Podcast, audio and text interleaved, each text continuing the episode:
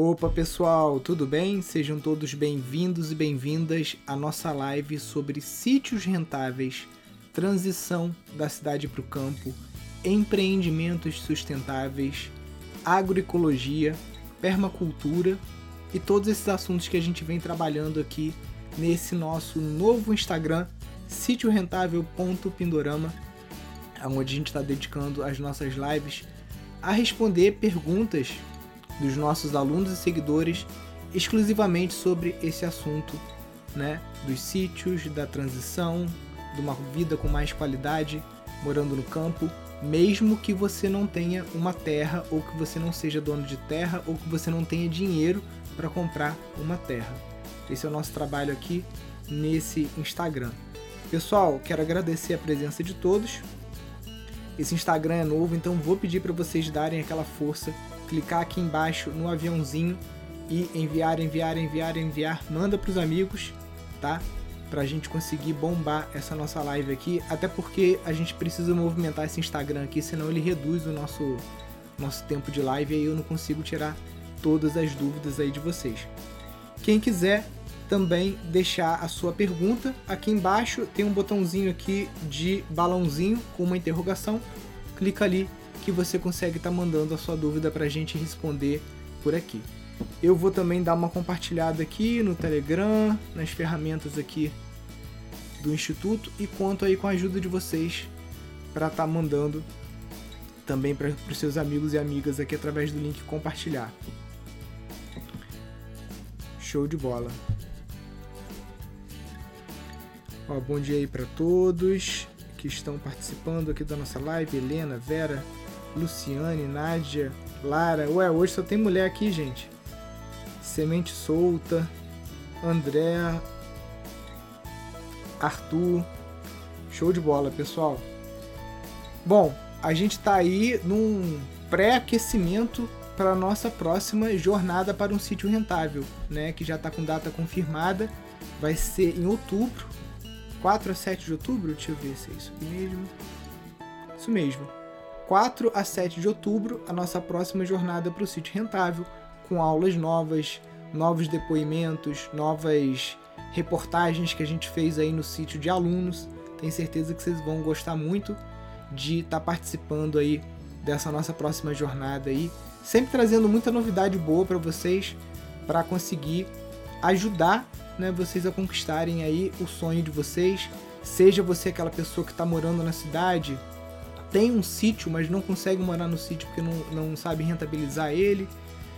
É, pode ser o caso também de você não ter terra, não ter grana para comprar terra, mas você tá de saco cheio da cidade, quer morar aí num lugar de natureza. Então, como que você pode conseguir um trabalho, uma parceria, um emprego, né, para você estar tá trabalhando numa atividade boa, que vai trazer qualidade de vida para você e ainda por cima te realocar para uma vida no campo, né? Que é, sem dúvida, eu acho muito melhor do que na cidade. Show, galera. Ó, bom dia aí pro Ramalho, pro Bruno. Todo mundo que tá chegando aí na área. Pessoal, deixando a perguntinha de vocês aqui também aqui embaixo. Senão eu vou falando aqui sobre informações gerais dúvidas frequentes e aí depois vou direcionando de acordo com dúvidas específicas que vocês tenham aqui.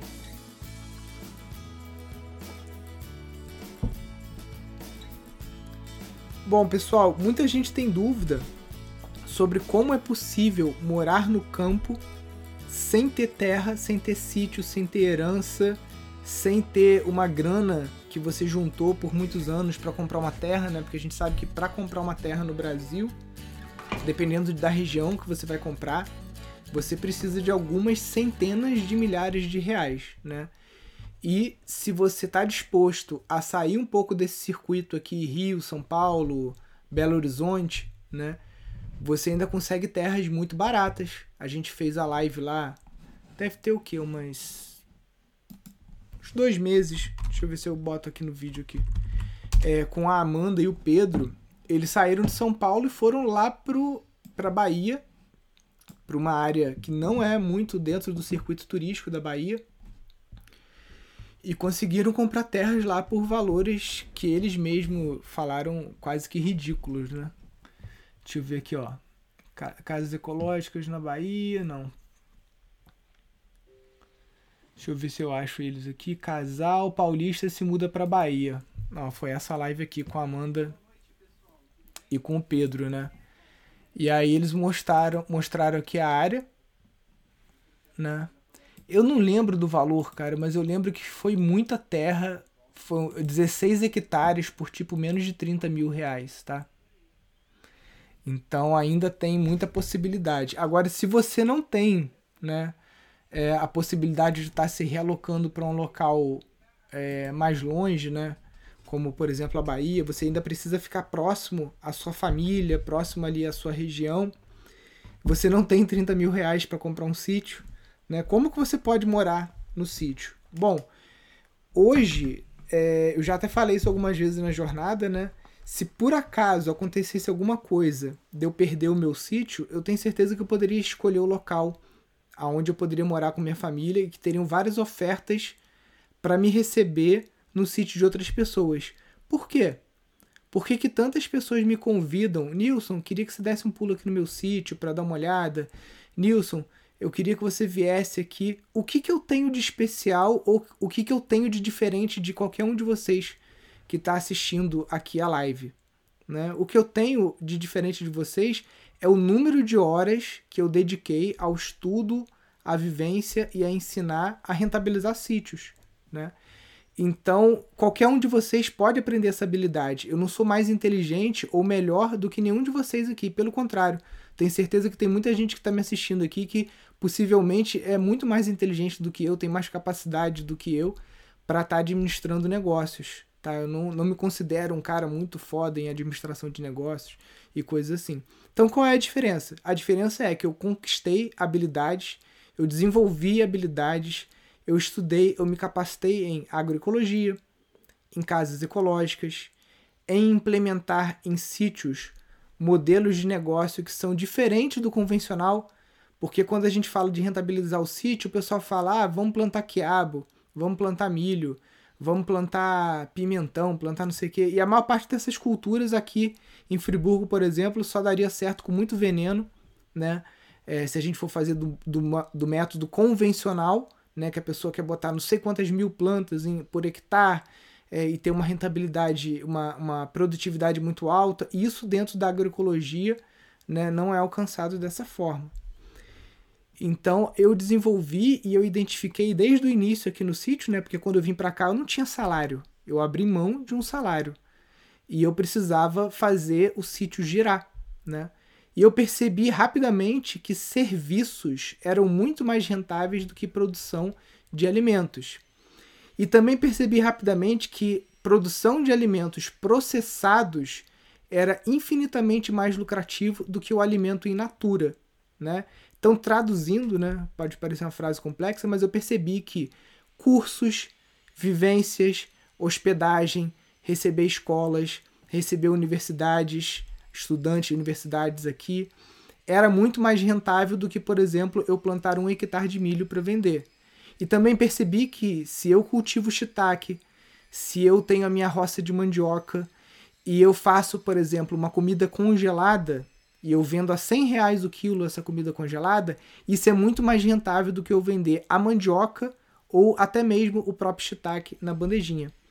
Então a gente foi desenvolvendo uma série de, de, de expertises aqui, de negócios e, e, e tudo mais, para conseguir é, maximizar o, o meu horário de trabalho, né? Deixa eu só fechar aqui, gente. Tá rolando uma maquita aqui enchendo o saco. Peraí.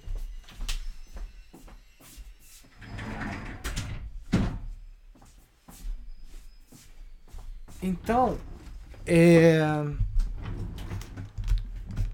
todos nós aqui temos 24 horas no dia, né? E o ideal nosso é trabalhar de 6 a 8 horas. Então, como que eu posso trabalhar 6 a 8 horas por dia e conseguir é, adquirir uma receita mensal aí pelo menos de 20 mil reais, né? Aplicando essas metodologias. Se você for só plantar feijão, ou for só fazer uma agrofloresta, só não, porque fazer uma agrofloresta é muita coisa, mas é difícil você conseguir um rendimento de 20 mil reais por mês, tá? Então você tem que diversificar as suas atividades no sítio englobando serviços e produtos. Produtos, quando eu falo, pô, palavra capitalista, Nilson, comida é comida, é alimento, não é produto. Sim, mas é produto porque no final das contas você vai ou deixar de comprar algum produto, porque aquela roça ali sua de subsistência, ou você vai vender aquilo, trocar, vai agregar algum valor naquilo, né? Então eu acabo usando essa palavra produto, né? Mas basicamente, quando a gente fala de produto, são alimentos, mas não só alimentos, né? A gente já fez post aqui nesse Instagram falando sobre, por exemplo, o mercado gigantesco que tem, que é da parte de cosméticos, de sabonetes, óleos essenciais, tinturas, né? É, fitoterápicos, chás, né? Que não, não são necessariamente alimentos, né?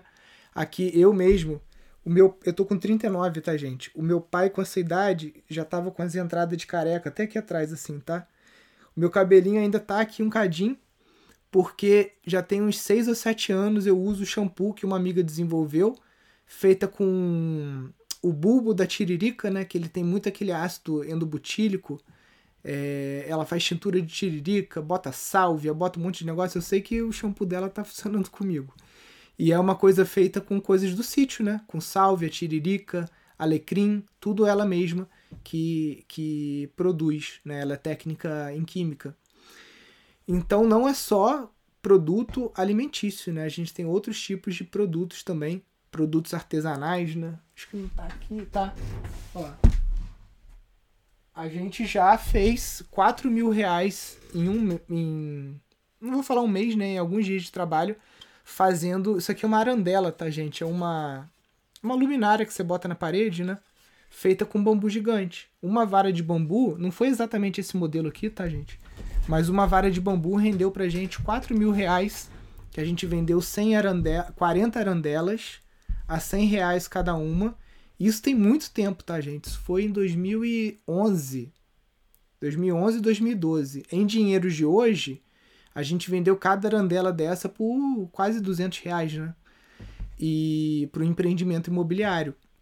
Com bambu aqui do sítio, que a gente foi lá, cortou, tratou, processou ele, né? agregou valor e aí uma vara de bambu rendeu pra gente 4 mil reais. Em dinheiro de hoje, vamos botar aí por baixo 6 mil reais, né? Foi bem interessante.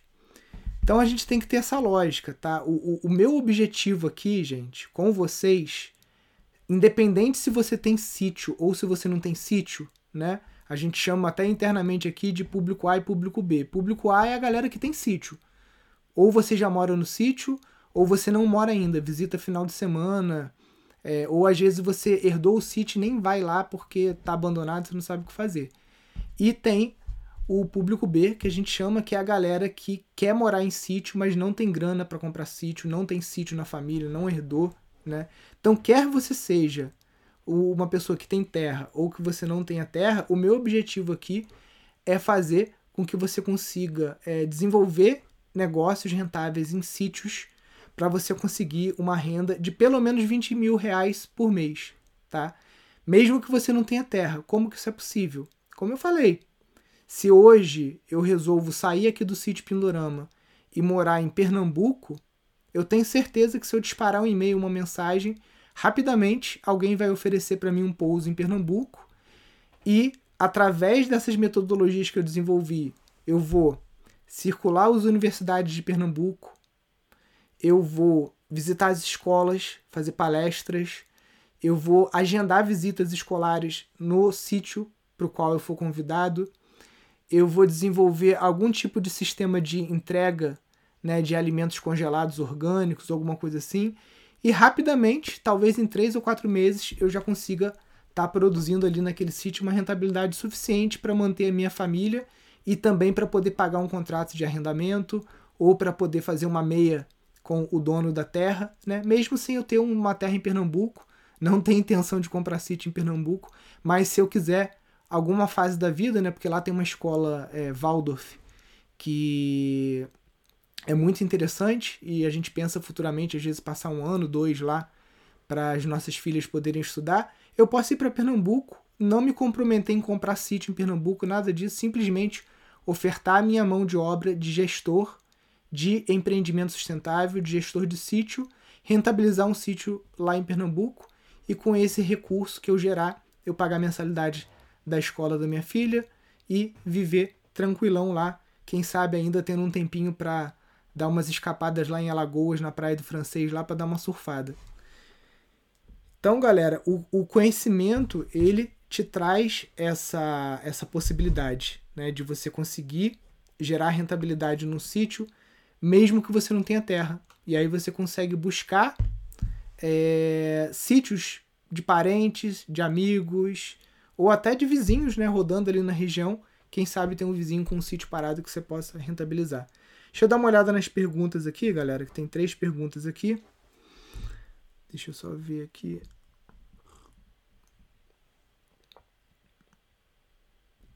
Como colocar preço nos produtos? Antonieta, existem técnicas né, que a gente chama de formação de preço. Até existem cursos do Sebrae né, que ajudam e que ensinam é, a fazer isso. Mas depende muito do, do, do, do, produto ou do serviço, né? Porque tem produtos que você vai ter uma margem de 200%, de 300%. E aí você tem que fazer teste de mercado também. Qual é o valor que o, o, o, o, o consumidor ele está aceitando pagar naquele produto? Você tem concorrentes? Porque quando você tem concorrente, o concorrente coloca um preço mais barato, o produto é semelhante, a pessoa vai comprar o produto mais barato. Né? Então são, é um estudo, é, não, é, não é complexo, eu diria, né? são passos bem claros, mas é, você tem que ir acertando e ajustando e fazendo testes para ver qual é a aceitação do produto no preço que você está estipulando. Lá.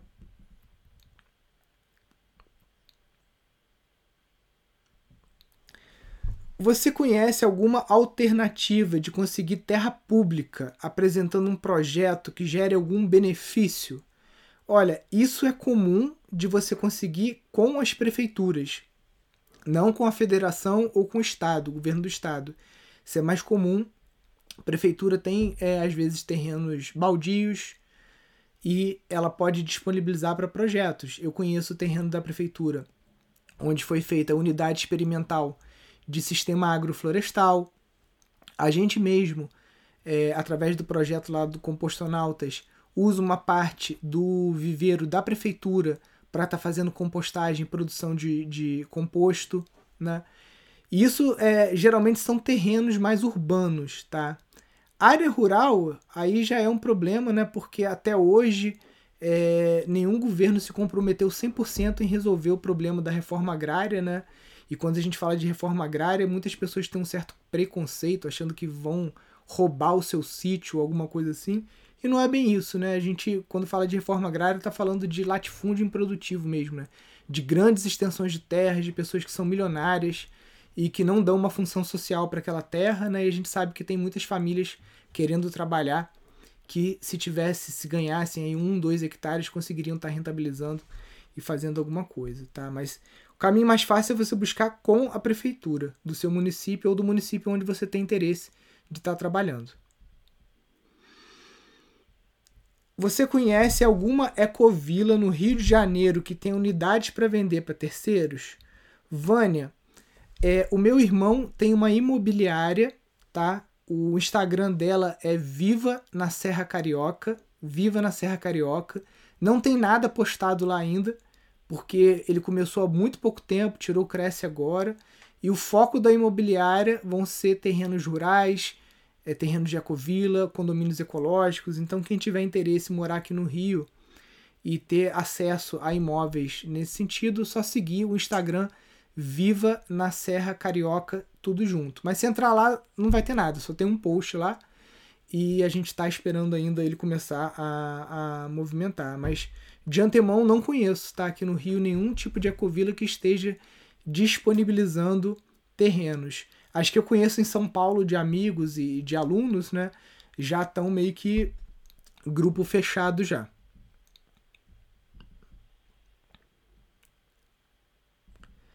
Na permacultura, rentabilidade se consegue em parte com autossuficiência? Esse é um raciocínio correto, porque é, eu dei o exemplo do etanol, né? Toda vez que se fala de greve de caminhoneiro, eu lembro da outra greve que teve, que acho que durou 11 ou 12 dias, né? Em que um vizinho nosso fez etanol, produziu etanol. Ele tem uma destilaria de cachaça, né? Então imagina que você produz o biogás a partir de um biodigestor. Então você não precisa comprar botijão de gás, porque a sua cozinha é alimentada pelo biogás da sua propriedade. Você tem água, né? Sítio geralmente você consegue água. Você tem uma energia solar ou uma hidrelétrica, né? Você produz etanol porque não precisa também de uma grande área de cana. Se você não roda muito, eu vou uma vez por semana só na cidade. Então não precisaria de uma área muito grande de cana para produzir etanol para o meu carro que é flex. Então, quando você começa a fazer essas contas, você vê que no final do mês você deixou de gastar 1.500, 2.000 reais. Aí entra toda a parte de alimentos também. Quanto que está o quilo do feijão? Né? E o feijão, se a gente for ver o quilo do feijão orgânico, então, né, 25 reais, 30 reais, né? Então, no final do mês, esse dinheiro que você deixa de gastar, com certeza a gente pode classificar como uma rentabilidade. Porque se você deixa de gastar dois mil reais por mês, porque você é autossuficiente, esses dois mil reais você pode fazer uma aplicação. Você pode construir um chalé no teu sítio para você é, alugar por diária de 250, 300 reais pelo Airbnb. Você pode colocar isso num banco. Você pode comprar dólar todo mês e do, dolarizar uma parte do, do teu dinheiro, porque no Brasil tudo muito doido, né? A gente não sabe dia de manhã. Você pode fazer um monte de coisa com esse dinheiro que você deixa de gastar. Né? Eu, por enquanto, estou investindo aqui no sítio, fazendo chalés para alugar, reformando algumas obras aqui, faço aplicação em investimentos também é, é, em bolsa, outras coisas assim. Então é um dinheiro que eu deixo de gastar e que eu aplico de outra forma para o dinheiro trabalhar para mim. Né? Coisa melhor que tem é você colocar o dinheiro trabalhar para você e não você ficar trabalhando atrás de dinheiro. Bom, vamos lá, outras perguntas aqui. Tem base de valor para fazer consultoria de sítios rentáveis? Alex, para os nossos alunos, a gente não vai tabelar isso, tá? Os alunos certificados como gestores ou gestoras tem liberdade de estipular valor na sua visita técnica, tá? Eu atualmente não tenho feito muita visita técnica, mas geralmente eu cobro aí pelo menos 5 mil reais, tá? Por, principalmente quando é em outro estado, porque eu perco dois dias, né? Um dia eu tô indo, outro dia eu tô voltando. Né? Dois dias eu perco. E aí talvez mais um dia lá no sítio da pessoa, né? Então eu cobro pelo menos aí uns 5 mil reais para uma visita dependendo de onde que é. Para quem está começando, óbvio, às vezes não vai conseguir esse valor todo, ou até você pode cobrar os mesmos 5 mil, mas aí você entregar um, um plano de negócios, é, fazer um croquis, desenvolver tudo direitinho, né, como a gente ensina lá no curso, entregar mesmo um, uma, um documento para a pessoa com várias páginas, com fluxo de caixa, né, fazer uma coisa bem bonitinha, você pode conseguir aí uma remuneração aí de uns 5 mil reais num projeto, né, que é um projeto, né, ou até mais, tá? A gente já cobrou aqui 30, 40 mil reais para desenvolver projetos para sítios grandes aqui que pediram consultoria para gente. Lógico que num projeto como esse a gente envolveu uma equipe aí com três, quatro pessoas, com agrônomos e tudo mais. Então é, esse dinheiro acaba sendo diluído. Mas para você trabalhar sozinho, eu creio que no mínimo, no mínimo, se é uma visita, visita técnica perto de você, que você consiga ir de carro, pelo menos uns 800 a mil reais uma visita para você passar o dia no sítio e depois você gerar um relatório para a pessoa, não é um projeto, um relatório daquilo que foi visto, daquilo que foi falado, das ideias, dos potenciais e aptidões daquela terra. Aí depois dessa visita, desse relatório inicial, né, desse anteprojeto, que você cobrou mil reais. Se a pessoa quiser que você desenvolva um projeto, aí de 5 até 40 mil reais, dependendo do tamanho desse projeto. Vamos lá.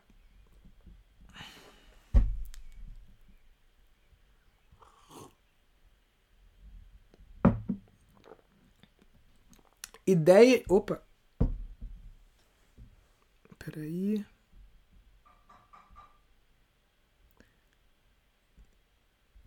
Ideias rentáveis em cidades pequenas, longe de grandes centros, como inovar. É. Esse é sempre um desafio, porque, por exemplo, por que, que o Pindorama deu muito certo? Muito, muito certo. Porque eu tô a duas horas do Rio de Janeiro. Né? Rio de Janeiro é uma cidade rica. Quem está próximo a São Paulo, quem está próximo a Belo Horizonte, quem está próximo a Recife, toda, toda, todo sítio que é próximo a um grande centro, ele tem uma certa vantagem competitiva, porque ele tem um grande mercado consumidor de produtos e serviços, né? Então, para quem vai comprar sítio, aí já fica a primeira dica, né? Tente comprar sítios próximos a grandes centros, porque se você tem mercadoria para escoar, facilmente você escoa numa cidade maior, porque tem pessoas com maior poder aquisitivo. A conta é simples, gente. Por exemplo, Friburgo. Friburgo é uma cidade de comércio, pouco turismo, por incrível que pareça, e indústria, tá? Então, 80%, 80 e tantos por cento da população aqui vive com até dois salários mínimos, porque ou trabalha em balcão de loja, ou trabalha em fábrica, ou trabalha em confecção, tá? Então não adianta eu ter produtos e serviços caros aqui com foco na população de Friburgo, que eu não vou conseguir, tá? E olha que Friburgo é uma das cidades de maior importância econômica do estado do Rio. O maior parque industrial de robôs do estado do Rio é em Nova Friburgo, Friburgo tem mais robôs em indústrias do que todo o estado do Rio junto. Tá? Porque aqui tem muitas fábricas de fechadura, cadeado, tananã, isso já é uma coisa que tem séculos aqui na região. Então, é, as maiores empresas, a Stan e tudo são aqui. Então, é, é, mesmo assim, se o meu sítio tivesse só focado na população de Friburgo, eu não teria tido o sucesso que eu tive, porque eu foquei na capital. Eu foquei em trazer gente de lá para cá. Por quê? Porque na capital tem gente que trabalha em multinacional que tem salário de 20 mil, 30 mil, 40 mil reais, que o cara, o cara pode pagar é, num final de semana aqui no sítio mil reais. Dificilmente uma pessoa de Friburgo pagaria mil reais para passar um final de semana num sítio em Friburgo. Agora, facilmente um carioca paga mil reais para passar um final de semana aqui no sítio, em algum retiro, alguma vivência. Tá? Então existe uma vantagem. Nilson, o que, que você está chamando de perto? O que dá para ir de carro é, sem encher muito saco, tipo 160 km, 180 km, a estrada é boa, né? Até 200 km, quem sabe eu, eu considero aí próximo você consegue um fluxo. Você consegue ir fazer entrega nessa cidade, por exemplo, o, o Leandro e a Luísa, que são estação semente nossa aqui no Rio, lá em Mangaratiba. Eles vão fazer entrega no Rio, acho que uma ou duas vezes por semana, de polpa de açaí congelado, de desidratado, de alguns produtos que eles têm lá. Eles conseguem ir e voltar no mesmo dia, eles estão próximos, tá? Se você está no, no teu sítio a 400 quilômetros de uma cidade grande para você fazer entrega, já ficou ruim. Talvez você vai fazer entrega, você vai ter que dormir numa pousada, em alguma coisa que você não vai aguentar. Sair do sítio, dirigir 400 quilômetros, fazer entrega o dia inteiro, depois ainda dirigir mais 400 km para voltar para casa, isso não é vida. Né? Você vai ficar doente com uma situação como essa, né? Ou vai ter que arrumar uma pensão ou a casa de alguém para você dormir na cidade. Então, é, a proximidade com grandes centros tem desvantagem. Então, quando você está numa cidade pequena, né, que é a pergunta, como que a gente pode inovar? Você vai ter que ganhar talvez na quantidade. Então, por exemplo, cidade pequena, se você tem muita escola, você pode estar trazendo as crianças para fazer visita escolar, cobrar barato, mas você está recebendo todo, todo, todo dia, se você quiser. Né? Grupo pequeno, escola pequena, escola municipal, estadual. Você pode ter produtos que não são tão perecíveis e que você possa disponibilizar através de um e-commerce, de uma loja virtual, tá? Inclusive vem novidade para vocês aí. A gente está fazendo, é... deixa eu botar aqui, Ecosfera. A gente está fazendo parceria com o maior marketplace sustentável do Brasil, tá? Que é a Ecosfera. O Pindorama vai ter uma loja lá dentro, tá? A gente também vai facilitar para os alunos terem essa esse contato tá aqui, ó. Não, acho que eu não tenho o site ainda, não estou conseguindo achar. Deixa eu ver, eu acho que é ee.eco.br. Deixa eu ver se é isso. É, enfim, a Ecosfera, hoje ela ainda está funcionando aqui só a loja da Hempstead, que são camisas feitas com cânhamo, tá? Fibra de cânhamo, fibra de bambu, etc. Mas em breve aqui vai estar tá rodando uma loja do Pindorama, lojas de sítios. Então, se você tem um produto que não é tão perecível e que você possa mandar pelo correio, estar numa cidade pequena é uma vantagem para você, porque você tem uma mão de obra mais barata, você tendo um posto do correio, né, por onde você possa despachar, não tem problema. A gente mesmo compra, não tem nada aqui. Mas a gente compra muita coisa de produtor é, de fora. Né? A gente compra as coisas da Copper Natural, Coisa que a gente não produz aqui no sítio, né, gente? Que não adianta a gente ter a ilusão de que você vai produzir tudo. Tipo assim, óleo de soja, óleo de coco. Isso eu não produzo aqui no sítio, isso eu compro. Chocolate. A gente compra chocolate artesanal de outros locais, né? Então, várias coisas que a gente não produz, a gente compra de longe e você pode, não importa se você está numa cidade pequena, você tem que ter essa lógica de quero agregar valor e quero vender pelo preço mais caro possível. Né? Se, você faz uma, um, se você faz um chocolate Bintu Bar, né? que é da amêndoa ao, ao, a barra de chocolate, cara, você não quer botar isso na padaria da tua cidade para vender por 10 reais. Você quer botar isso no e-commerce, numa coisa pomposa e tal, que você vai vender essa mesma barra por 30 reais, que é o preço de um chocolate de qualidade, né? Ah, Nilson, você está falando então que a gente tem que elitizar, é, gourmetizar o negócio? Na hora de ganhar dinheiro, sim. E quanto mais dinheiro você ganhar, mais você vai conseguir ajudar as pessoas da sua comunidade. Mais empregos você vai gerar. Se você quiser, você pode até dar chocolate para a escola do seu município. Mas na hora de cobrar e de vender, eu quero vender para rico. E eu quero cobrar bem. Entendeu? Então, os meus produtos e serviços aqui, eu sempre foquei no que a gente chama de público AA, tá? Então, quais são os produtos que eu desenvolvi? Comida congelada. Gente que trabalha demais, que trabalha multinacional, tananã, cara, o cara não quer cozinhar. Então a gente. E, e, e o público AA tem muito vegetariano, muito vegano, né?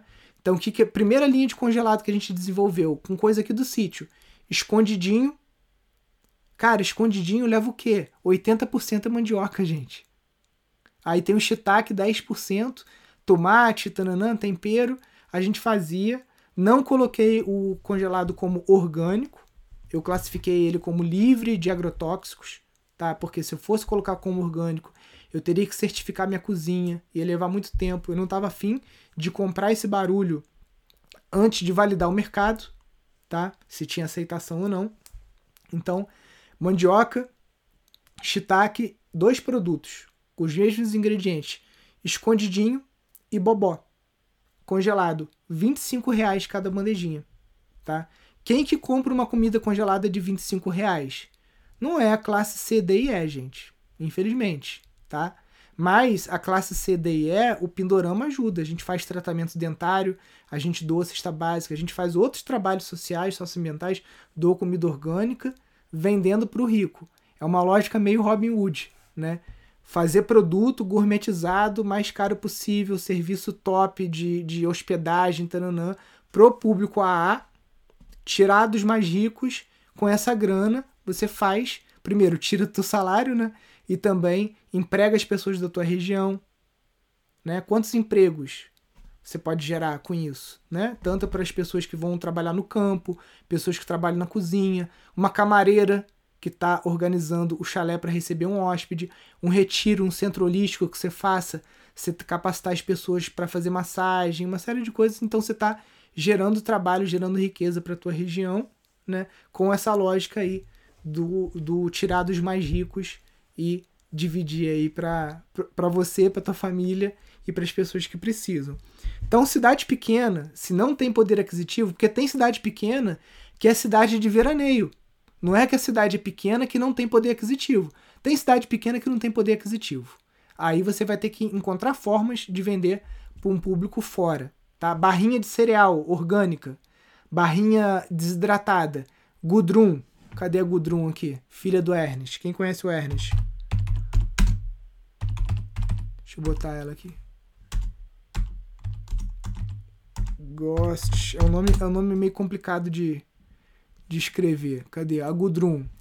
A Gudrun começou a fazer barrinha com dois produtos da agrofloresta dela: banana e cacau. Como é que é? Acho que é selva e paz. Aí as barrinhas. Hoje, hoje tá nesse naipe aqui, tá, gente? Ó. embalagem. Você vai no mundo verde, você encontra. Mas não começou assim, tá? Ela fazia uma embalagenzinha de papel. Eu, não tem nenhuma foto da antiga aqui. Deixa eu ver. Mas basicamente isso aqui, ó, uma barrinha de banana com cacau, tá? Que você faz num desidratador. Pode ser até um desidratador solar. Não precisa nem gastar gás ou, ou energia elétrica com isso, tá? Enfim. É, essa barrinha aqui, ela tá lá na Bahia. Ela precisa vender essa barrinha na Bahia? Não. Hoje ela vende no Rio, vende em São Paulo, vende em Minas, vende nas capitais. Né? Hoje ela consegue despachar isso, conseguiu fazer uma capilaridade, uma logística para vender nos, nos grandes centros, que é onde tem a galera com grana. Tá? Então, cidade pequena, pense em produtos que não, não sejam tão perecíveis, desidratados, congelados, coisas que você possa despachar para outras cidades maiores.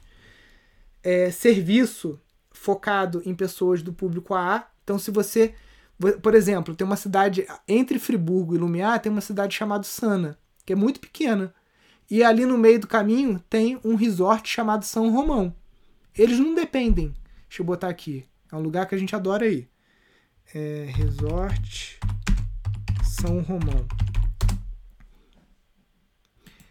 Eles não dependem da cidade. Eles geram riqueza para a cidade aonde eles estão, empregando as pessoas, né? É, uma série de coisas. Agora a galera dirige de São Paulo para lá. A galera dirige do Rio de Janeiro para lá. Tá? Olha só o, o, o, o, naipe do lugar aqui. É uma instância de águas. Tem toda a alimentação inclusa lá. Eles têm horta. Eles têm uma, uma lavoura de mandioca. Então sempre de manhã tem uma mandiocazinha cozida. É, tem serviço de massagem. Tem coisa para criança, parquinho. Né? Então é um lugar que a gente adora ir com, com as nossas filhas. E é exemplo. Se eles fossem depender da população do, do Sana para ir ali, eles iam falir. Então, se você tem um bom marketing, você vê que o site deles não é um site feio, né? Você entra no site já tem um monte de vídeo, né? Então, um bom site e tudo, você também traz as pessoas para o teu sítio. Deixa eu dar uma olhada nos comentários aqui, gente. O nome da estação semente que vende açaí em Mangaratiba. Ó, deixa eu botar aqui o site aqui. Para quem não conhece, a gente tem um portal chamado rede.pindorama.org.br. Aí se você clicar aqui em cima em terras e sítios, os primeiros sítios que aparecem listados são as estações sementes, tá? Os primeiros sítios. E o sítio de Mangaratiba é esse aqui, São José do Matutu. Se você entrar aqui no Instagram deles, aqui não tem muita foto, mas cadê? Ó? Aqui embaixo tem o. Em algum lugar aqui tem o Instagram, peraí. Aqui, ó, Instagram. Eles produzem sabonetes, produz o açaí melado Ó, as barrinhas desidratadas, ó, isso aqui é, é feito com açaí, rolinho. Esse rolinho é fácil de fazer, é só você espalhar no papel manteiga, botar no desidratador. A polpa congelada do açaí Jussara, que para quem não sabe, o açaí Jussara, ele tem mais antioxidante e mais ferro do que o açaí lá do norte. Ó, o cacho aqui, ó. Aqui em Friburgo a gente tem bastante também dele.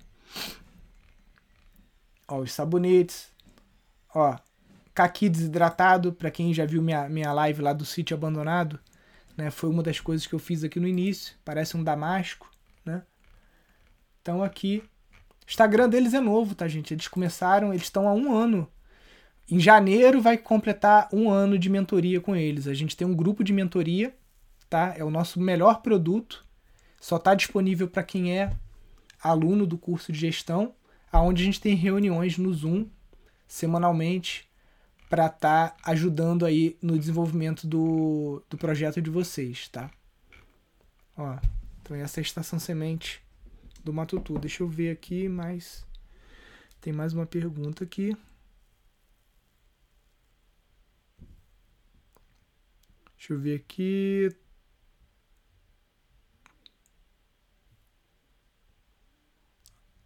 Ah, Como a moringa pode ser rentável, né? A moringa no Brasil é, a gente tem um problema, né? Por exemplo, a moringa ela foi proibida pela Anvisa, o noni foi proibido pela Anvisa, o suco de aloe vera engarrafado foi proibido pela Anvisa, tudo que cura, tudo que faz bem, o lobby farmacêutico vai lá e molha a mão de quem tem que molhar, né? E aí as coisas são proibidas, né? Então, a moringa teria que estudar, Maristela, porque o, o rendimento maior com a moringa era você desidratar você fazer o pozinho dela encapsular, né? Vender a moringa encapsulada, é, manipulada, né? Isso era o melhor rendimento possível com a moringa. Agora tem que ver se já tiraram essa proibição, né? Vamos lá.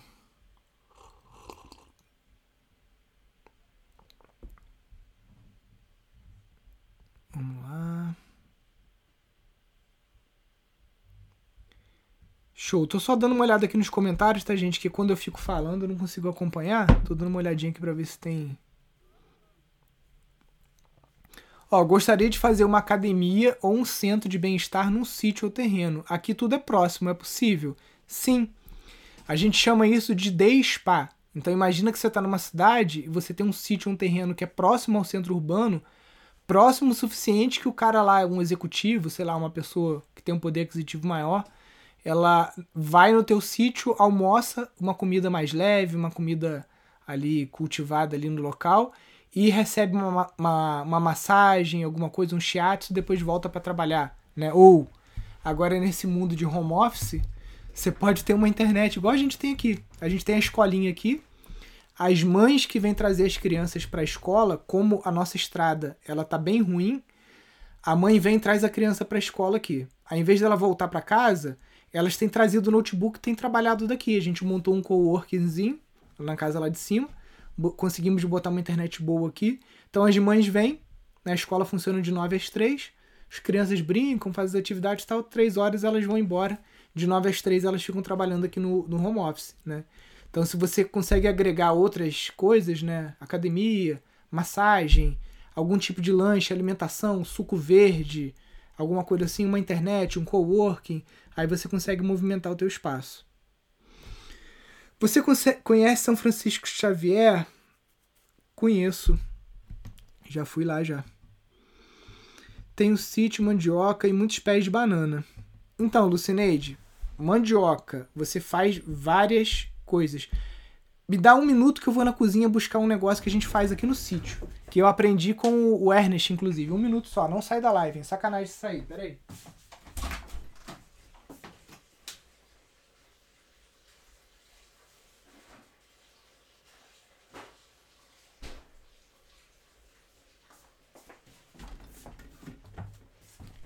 Ó, isso aqui é um produto feito com a mandioca que o Ernest chama de puba seca tá? Ó. O que, que é isso aqui? Eu tenho uma máquina que é um extrator de clorofila. Ela é uma máquina de bancada de cozinha, tá? Então a gente pega a mandioca, passa no processador, aquele processador que vocês têm em casa mesmo, que tem aquela lâmina S, processador valita normal. Aí a mandioca fica meio ralada, né? Ou se você for fazer isso em grande escala, tem máquinas maiores. Aí eu prenso a mandioca nessa outra máquina que eu tenho, aí sai aquela água branca. A água branca eu deixo ela decantar, deixo fermentar, tiro aquela borra embaixo, vira o famoso polvilho azedo, né? Que a gente usa para fazer biscoito. E a massa a gente soca dentro do vidro, deixa fermentar duas semanas, vira cega. Um vidro desse aqui, 30 reais, tá? Não vendo por menos. Tem fila. Quem, quem vendia isso? Deixa eu ver se eu acho aqui, ó. Não sei quem segue o Pindorama das Antigas lembra da Malu Paz Leme. A Malu Paz Leme, chefe de cozinha, ela deu vários retiros aqui. Era como é que é? Ouro da terra. Ouro da terra, biomassa de mandioca. Deixa eu ver se eu acho algum site aqui. Ó, ainda tem a, a, o Facebook. Ó, ela embalava na caixinha, ela desenvolveu a parada top, tá vendo? Ela vendia, na época, 25 reais a caixinha, tá? Mas no vidro, gente, para quem tá começando, é muito mais fácil. estraga menos, ela começou a ter problema de estragar aqui dentro do, do, do coisa vácuo, tá? Então, você tem mandioca, ó, isso aqui você faz tapioca, você faz pizza sem glúten, você faz um monte de produto que fica com gosto diferente daquela tapioca hidratada que a gente compra no mercado. Por conta do processo de fermentação, a puba seca fica com gosto de queijo. Ela fica assim com aquele azedinho do queijo. Então é muito gostoso. Quem come uma vez fica viciado, não consegue parar. Além, da, além disso, tem uma amiga minha que tem mandioca aqui, a Anitta. Ela ganha muito, muito dinheiro, mas ela montou uma estrutura. Ela vende mandioca descascada e congelada lá no Rio de Janeiro, orgânica. Ela certificou a produção dela. Ela tem aí uns 50 hectares de mandioca, tá? Muita coisa. Aí já tô falando de outra escala, ela tem caminhão frigorífico, tem câmara fria, tá? Show. É porque eu fico gravando o áudio aqui também para botar no Spotify. E aí travou aqui, tinha parado de gravar. Então, a tua mandioca in natura, ainda mais não sendo orgânica, preço de banana, literalmente, né? Então, você conseguindo agregar valor, que você venda pouca quantidade, né? É muito melhor você vender uma pouca quantidade de mandioca congelada e descascada, de puba seca, de você, o, o, o polvilho azedo que você faz, de você fazer biscoito, fazer alguma coisa assim, o resultado financeiro vai ser sempre melhor, tá?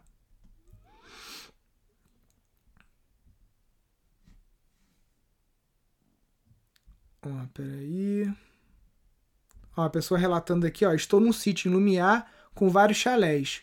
O dono do sítio construiu um mercadinho e colocou vários produtinhos produzidos por, por pequenos produtores aqui de Lumiar além do que eles mesmos produzem. Achei muito massa. Show, é isso. Vamos lá, pergunta.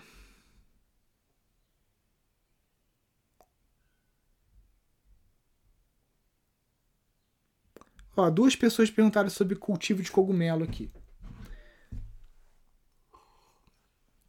Então, Helena, o cultivo de shiitake na tora, ele é rentável. O cultivo de shiitake e de outros cogumelos em bloco que você compra de laboratório, já não posso dizer o mesmo, tá?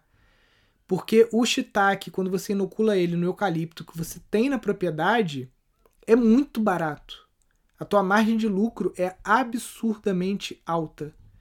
Porque, por exemplo, aqui no sítio a gente tem muito eucalipto que meu avô plantou. Eu com se não me engano, é 300. É, 300. A última vez que eu fiz, eu gastei 300 reais de micélio para inocular 100 toras. Você gastar 300 reais para você produzir 150 quilos de shiitake, o quilo do shiitake tá 40 reais. Então, peraí. 40 vezes 150. Você, você, você transforma 300 reais em 6 mil reais. Parece até coisa ilícita, né, gente? Mas não é. é então, quando é cultivo rústico, em tora, ele é rentável. Agora, quando é bloco, o bloco você compra por 4, 5 reais cada um. Cada bloco. E cada bloco daquele vai te dar aí talvez um quilo de cogumelo. Então você já tem uma margem de lucro menor, tá? Menos trabalho também, obviamente, né? Porque da tora você vai ter que derrubar a árvore, vai ter que cortar pedaços de um metro, vai ter que ir com a furadeira, furar, botar o micélio ali dentro, né? Nada de graça, né? Só que o shiitake na tora, ele é orgânico. O shiitake em bloco, a não ser que o substrato tenha sido feito com milho orgânico, farelo de milho orgânico, farelo de trigo, farelo de arroz, né? Porque aquele bloco que eles cultivam cogumelo é feito com várias farinhas de cereais. Se essas farinhas de cereais são de monocultura com agrotóxico, teu cogumelo tem veneno também. Provavelmente vai ter contaminação. Já na tora do, do, do eucalipto, não, né? Porque o eucalipto está aqui no teu sítio, você corta, inocula. Então é sim rentável. Agora, eu não vendo cogumelo in natura. Como eu falei, o meu cogumelo, eu sempre vendi ele na forma de refeição. Ou refeição congelada, ou desidratado, você agrega bastante valor também, tá? Tem gente que só de produzir o shiitake, botar ele na bandejinha e vender a 40 reais o quilo tá feliz, tá? Eu já prefiro aumentar ainda a minha margem de lucro agregando um pouco mais de valor.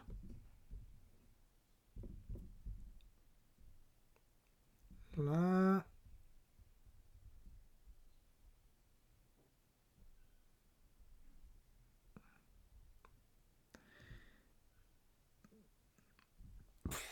Quais.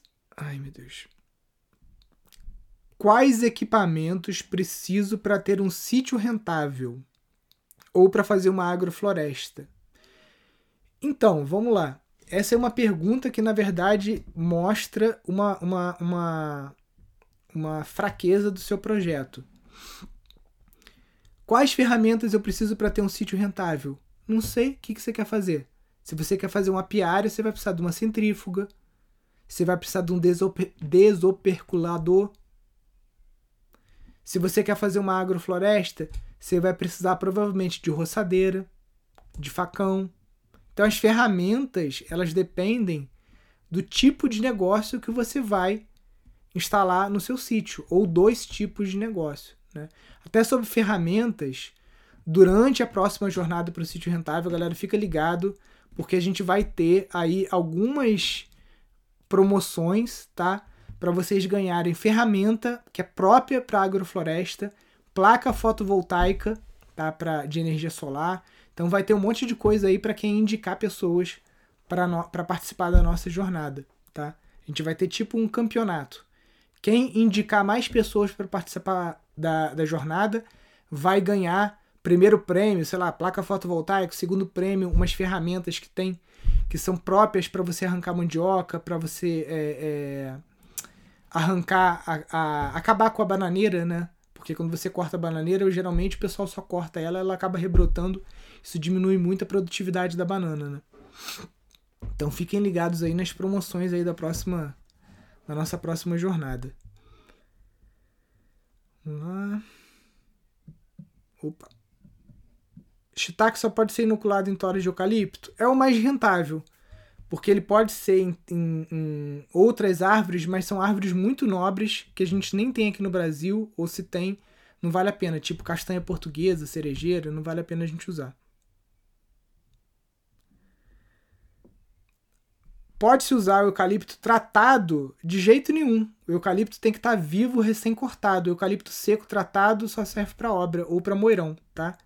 Não tem serventia nenhuma para produção de cogumelo shiitake.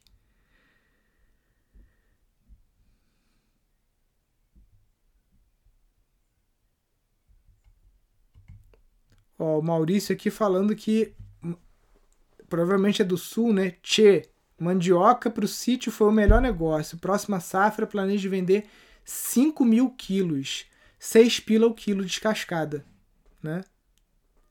Ou seja, vai ganhar aí 30 mil reais, é isso, na safra? Vamos lá. Opa. É. 30 mil reais aí no plantio do, do Mário. Desculpa, falei Maurício Mário. Show de bola, Mário.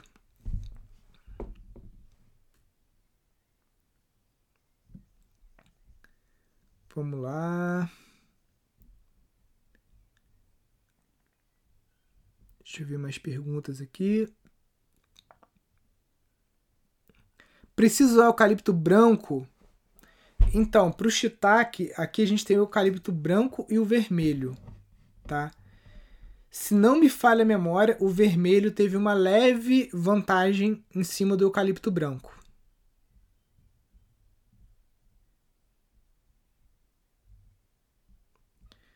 Lá, perguntas. Gente, vocês estão botando as perguntas no comentário, eu demoro um pouco mais para achar porque ele vai passando. Quando vocês botam aqui na caixinha de pergunta aqui embaixo, ó, fica melhor. E lembrando também, gente, quem não clicou aqui ainda, ó, clica aqui, ó, na setinha branca aqui, ó, seguir. Clica, vai aparecer ali sítio rentável, seguir, porque eu não sei se vocês estão seguindo o perfil. Então, ó, clica aqui, seguir. Segue esse perfil novo aqui para vocês não perderem nenhuma aula, nenhuma promoção nenhum material que a gente disponibilizar para vocês.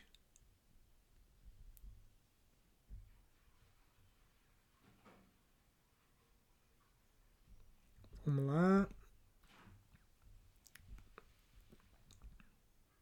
tem um pequeno terreno de 2.400 metros quadrados. Não tem água, tipo córrego, mas tem poço artesiano. Qual seria uma boa opção para plantio de baixo custo? Terreno é bem plano numa região alta em Minas Gerais. Aloísio. Aloísio, 2.400 metros quadrados é uma área bem pequena para plantio, tá? Então, você tem que pensar em alguma coisa que você possa agregar valor. Senão, se você for vender em natura 2 mil metros quadrados né, de área para você plantar, é muito pouco. Então aí tem vários, pô, tem gente que faz pimenta, né? Aí faz pimenta em conserva, geleia de pimenta, um monte de coisa, um monte de negócio em cima de pimenta. Venda de semente de pimenta, né? Você vai ver aqui no Mercado Livre, cara, semente, negócio fácil de produzir, semente de pimenta. Peraí. Vou botar aqui no Mercado Livre aqui pra vocês verem. Ó, primeiro tem site aqui, ó, plantei, tananã, Mercado Livre. Ó, 43 reais pimenta caiena, semente. 24 reais pimente doce, é, pimenta doce. Ó. Então, galera, produção de sementes é um dos negócios mais rentáveis em terreno pequeno, tá? Lógico, serviços vão ser sempre mais rentáveis. Se o seu terreno é bonito, você pode fazer chalés para alugar e tem esse fluxo turístico na sua região, nada vai bater em 2 mil metros quadrados, nenhum tipo de negócio vai ser mais rentável do que serviço. Visita escolar, visita universitária, hospedagem, centro holístico. Porque se você tivesse falado que, ah, não, eu tenho 20 mil metros, 200 mil metros, aí já é uma área que você consegue ter produção é, em, em escala né, que consiga te dar esse rendimento aí. Quando a gente fala de rendimento, é de pelo menos 20 mil reais por mês, tá? Ó, show. Um monte de gente seguindo aqui. Para você que esqueceu, clica aqui, ó. Pss, pss, clica aqui. Seguir o nosso perfil novo. Vamos lá, ó. Pergunta aqui na interrogaçãozinha.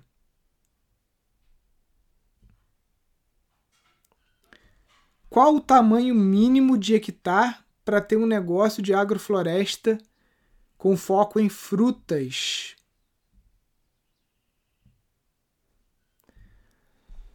Olha, depende do que você vai fazer com as frutas. Por exemplo, você pode ter uma área menor, focar em plantio de banana, abacaxi, cacau, tá? que são frutas mais rústicas que você consegue estar tá plantando fácil, e algumas nativas também, tem, uma, tem um produto que eu gosto muito, já comprei muito, chamado Blocks.